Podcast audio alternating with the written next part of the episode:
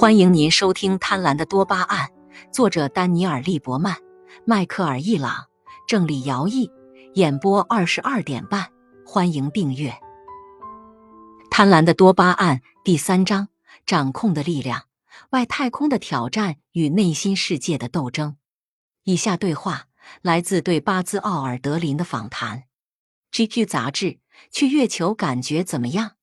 巴兹·奥尔德林，我告诉你。我们不知道自己有什么感觉，我们当时没有感觉。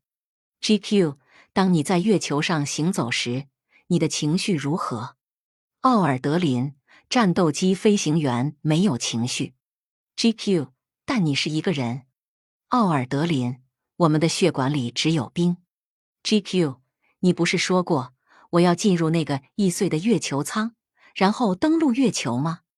那里有没有让你大吃一惊？奥尔德林，我了解它的构造，它有起落架，有可压缩的支柱，还挂着探头，这简直是一个工程奇迹。巴兹·奥尔德林上校没有因为在月球上行走而得意洋洋，而是对他的崇拜者说：“这已经成为过去，现在我们该做些别的事情了。”就好像他只是给一道篱笆涂了层油漆一样稀松平常。他不愿享受荣耀。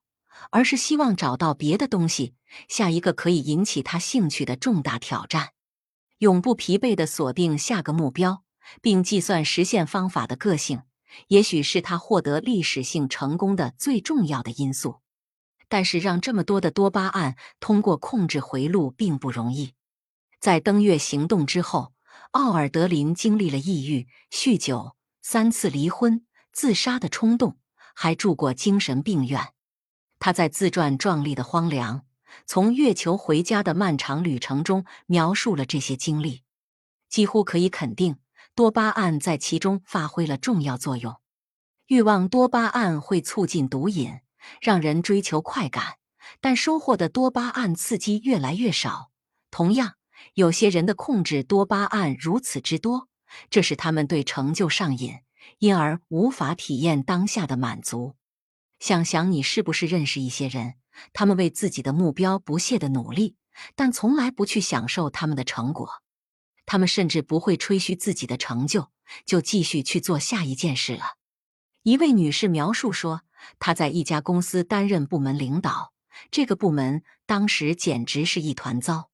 多年来，她夜以继日艰苦奋斗，终于让部门走上正轨，而她立刻变得百无聊赖。几个月来，他试图享受他创造的轻松的新环境，但他忍不下去了。他要求调到另一个混乱的部门。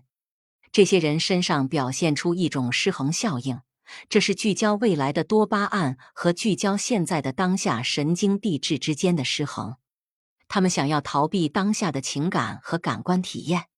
对他们来说，生活关乎未来，关乎进步，关乎创新。尽管他们的努力带来了金钱甚至名声，但他们总是不开心。不管做了多少，他们都觉得不够。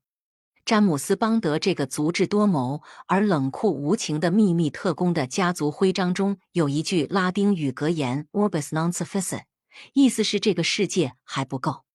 奥尔德林上校对这个问题的体会比任何人都更深刻。